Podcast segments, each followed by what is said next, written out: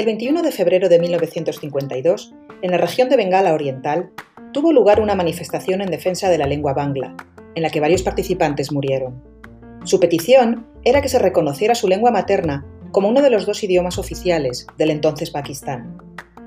En la actualidad, es la lengua oficial de Bangladesh, país que propuso a la UNESCO esa fecha para que se recordaran estas manifestaciones estudiantiles en el día establecido para proteger y fomentar las lenguas maternas. Así hoy, 21 de febrero, es el Día Internacional de la Lengua Materna, una iniciativa aprobada en la Conferencia General de la UNESCO de 1999 y que se celebra en todo el mundo desde el año 2000. La UNESCO considera que la educación basada en la primera lengua debe empezar en los primeros años de escolaridad, ya que la atención y la educación de la primera infancia son el fundamento del aprendizaje. Esta iniciativa pretende fomentar la importancia de las lenguas maternas, dar a conocer los logros en materia de educación plurilingüe basada en ellas y el compromiso cada vez mayor de que evolucionen en la esfera pública. Por esta razón he querido colaborar hoy con esta celebración y publicar el cuarto episodio del podcast Algarabía, en el que seguiré hablando de las variedades árabes vernáculas, las lenguas maternas o primeras lenguas de la mayor parte de la población arabófona.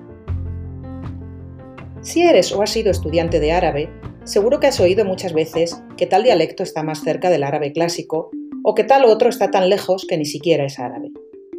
Normalmente, entre los primeros, están los que se hablan en las zonas de Oriente Próximo, la península arábiga y Egipto, y entre los segundos, los magrebíes, especialmente el árabe marroquí o el argelino. Es decir, que en el discurso metalingüístico de los arabófonos encontramos una ideología muy extendida en la que se refleja claramente el estatus prestigioso de la variedad escrita, al que ya he aludido varias veces, pero también una jerarquía dentro de las variedades vernáculas. Esta creencia, en unas variedades mejores que otras por su mayor o menor proximidad a la variedad escrita, no tiene ninguna base empírica. Y para demostrarlo, voy a contaros cómo han llegado a su estado actual. Las distintas variedades habladas del árabe se han ido desarrollando a lo largo del tiempo, siguiendo diferentes procesos de formación en los que los ingredientes no han sido siempre los mismos, y de ahí las diferencias entre ellas. En primer lugar, tenemos a los protagonistas del proceso de arabización llevado a, cabo en cada zona, es decir, la población arabófona llegada a cada región, de manera que dependiendo de su lugar de procedencia encontraremos unos rasgos lingüísticos u otros, pues llegaron con una variedad árabe distinta. Así se explica, por ejemplo, que en el árabe andalusí se encuentran algunos rasgos del sudarábigo, que se deben a la existencia entre las tropas árabes que llegaron a la península ibérica de un importante contingente que provenía del Yemen. Otro ejemplo más reciente es la existencia de elementos comunes entre el árabe hablado en los estados del Golfo Pérsico y de las regiones más orientales de Arabia Saudí y el hablado en algunas regiones de Siria, de Jordania, de Irak e incluso en la región iraní de Juzistán. Todo ello se explica gracias a los movimientos migratorios de algunas tribus beduinas desde la Arabia Central hacia el norte en los siglos XVII y XVIII. Estos beduinos llevaron consigo su árabe a las tierras en las que se instalaron, y de ello nos queda constancia en la actualidad. Se trata de los dialectos conocidos como Gelet en la famosa clasificación que hiciera Blanc en 1964. El segundo factor que participó en la formación de las variedades vernáculas árabes es el sustrato lingüístico que existía previamente en las zonas conquistadas, ya que, como es lógico, los árabes no se instalaron sobre territorios vacíos, sino que los pueblos que allí habitaban hablaban sus propias lenguas maternas. Por esta razón, los dialectos de la región de Siria y Líbano tienen importantes influencias del arameo. En el egipcio encontramos huellas del copto, y los dialectos del Magreb tienen influencias del bereber. Un ejemplo de este último caso es el tratamiento de algunos singulares árabes como plurales. Así, en algunos lugares del norte de Marruecos, donde la influencia del bereber es notable, se dice el ma bardin, el agua está fría, porque la voz para agua en bereber es masculina plural, mientras que en la mayor parte del país se dice el ma bard en singular. Otro ejemplo del efecto del sustrato es la posición final en árabe egipcio de los adverbios interrogativos. Por ejemplo, smak e, ¿cuál es tu nombre? o amil e, ¿cómo estás? Lo que supone una influencia de la lengua que se hablaba en la región antes de la llegada del árabe, la lengua copta. Un tercer factor a tener en cuenta son las lenguas con las que ha podido interaccionar cada dialecto debido a diversos acontecimientos históricos o sociales. Por ejemplo, los siglos en los que los turcos gobernaron Egipto tuvieron como consecuencia la aparición de préstamos del turco en árabe egipcio, mientras que la colonización francesa del Magreb provocó la influencia del francés en los dialectos magrebíes, donde encontramos desde préstamos hasta casos de code switching o mezcla de códigos, un fenómeno lingüístico que se produce cuando dos lenguas han tenido un largo periodo de convivencia. Por ejemplo, en la frase Tilifon dialect caisone, tu teléfono está sonando, la última palabra, vemos, tiene el verbo francés sonner conjugado según el imperfecto con preverbio de la conjugación marroquí. Este tipo de influencia lingüística debida a la convivencia e interacción de lenguas contemporáneas se denomina astrato. Por último, tenemos que hablar de la influencia del árabe estándar.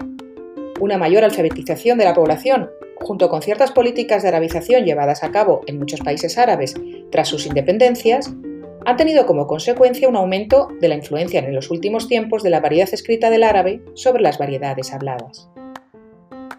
Este fenómeno, en el que una lengua influye sobre otra desde una posición de superioridad, cultural en este caso, se conoce como superestrato.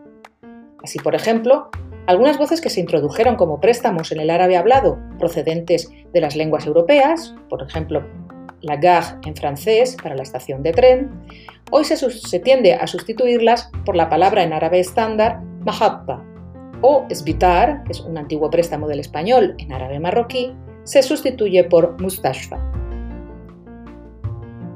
Todos estos diferentes elementos son los que han formado con el tiempo las lenguas maternas de las poblaciones de las sociedades arabófonas y el resultado es la gran diversidad que encontramos en ellas. Quiero hacer hincapié en que sí existen variedades vernáculas más prestigiosas que otras, pero se debe a motivos extralingüísticos que os contaré en otro episodio y no a su mayor proximidad o lejanía del árabe clásico. Cuando alguien se acerca a conocer la situación lingüística del mundo arabófono, la primera palabra con la que se topa es diglosia. Seguro que alguno de vosotros se ha preguntado cómo es posible que hayamos llegado al cuarto episodio de este podcast sin hablar de este fenómeno. El primer lingüista que habló de diglosia en relación con el mundo árabe fue William Marcet, en un artículo de 1930. Pero el concepto se hizo famoso tras el trabajo de Charles Ferguson, publicado en 1959, un trabajo que se ha considerado como el punto de partida de los estudios sociolingüísticos de la lengua árabe, es decir, los que tienen en cuenta las relaciones existentes entre lengua y sociedad. La definición del propio Ferguson nos dice que se trata de una situación muy estable, es decir, de larga duración en el tiempo, en la que al lado de las lenguas maternas empleadas para comunicarse, existe una variedad distinta, que es la lengua de un importante corpus literario y cuyo conocimiento se adquiere generalmente mediante un aprendizaje específico, que se usa en un registro elevado y formal y en la escritura, pero casi nunca en conversaciones cotidianas. Lo característico de la diglosia es, por lo tanto, el empleo, dependiendo de la situación, de dos variedades de una misma lengua, una inferior, a la que se ha llamado vulgar, y otra superior, que se denomina culta. Con esta definición entenderéis que no es un fenómeno limitado al mundo arabófono, sino que situaciones de diglosia se encuentran también en otros contextos.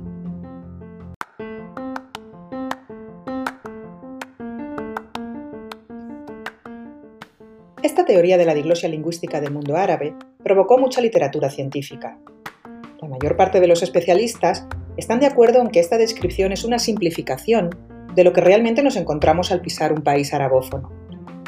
A través de la observación de la vida diaria, se dedujo que la separación a nivel oral entre la, entre la variedad culta y las variedades vernáculas es muchas veces difícil de señalar, encontrando numerosos estadios intermedios. En realidad, el hablante no elige solo entre las dos variedades descritas, sino que existen una multitud de registros por los que los hablantes se deslizan dependiendo de muchos factores, siendo el más importante el nivel de instrucción, pero también la formalidad de la situación, el interlocutor, el tema tratado, etc. Pongamos un ejemplo.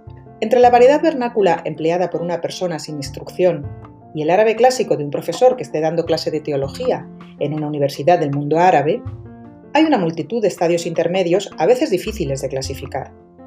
Por ejemplo, una variedad vernácula más culta, empleada en un contexto semiformal, o el árabe estándar moderno que puede aparecer en las noticias de la televisión. Otro ejemplo perfecto de este paso de una variedad a otra son los discursos oficiales de algunos personajes públicos, por ejemplo los políticos. Normalmente comienzan en árabe estándar, pero según avanzan van cambiando al árabe vernáculo, bien por la facilidad que supone hablar en la lengua de todos los días, frente a un discurso que podemos calificar de algo artificial, o bien para hacer llegar mejor el mensaje a los ciudadanos. Ha habido algunos intentos de clasificar los distintos niveles o registros de lengua entre los cuales puede deslizarse la conversación de un arabófono. No obstante, como es obvio, no es posible establecer una separación estricta entre un y otro registro, y dependerá de cada hablante de manera individual, de sus conocimientos tanto de la variedad estándar como de otros dialectos.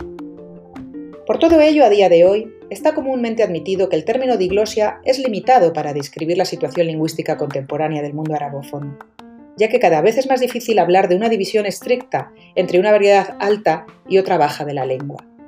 Las propuestas con más éxito son las que abogan por la existencia de un continuum lingüístico o de situaciones de multiglosia o pluriglosia. ¿Qué pasa entonces cuando conversan dos arabófonos de países diferentes?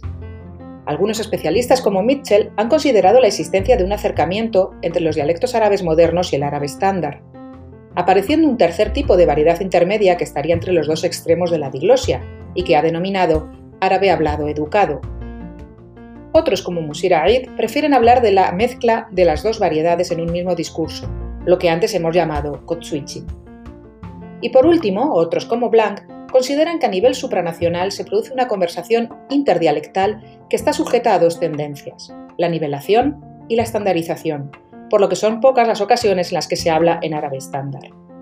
La nivelación consiste en la eliminación de características dialectales muy locales en favor de otras más generales, y puede afectar a todos los niveles de la lengua, desde la fonología hasta el léxico, aunque suele ser más habitual en este último mientras que la estandarización es la sustitución de características dialectales por otras del árabe estándar para facilitar la comunicación. Si te gusta este tipo de información, aprender datos curiosos y comprender cómo la lengua árabe ha llegado a ser la sexta lengua más hablada en el mundo, escucha nuestro podcast Talcarabía, en el que te ofrecemos la historia de la lengua árabe en pequeñas dosis.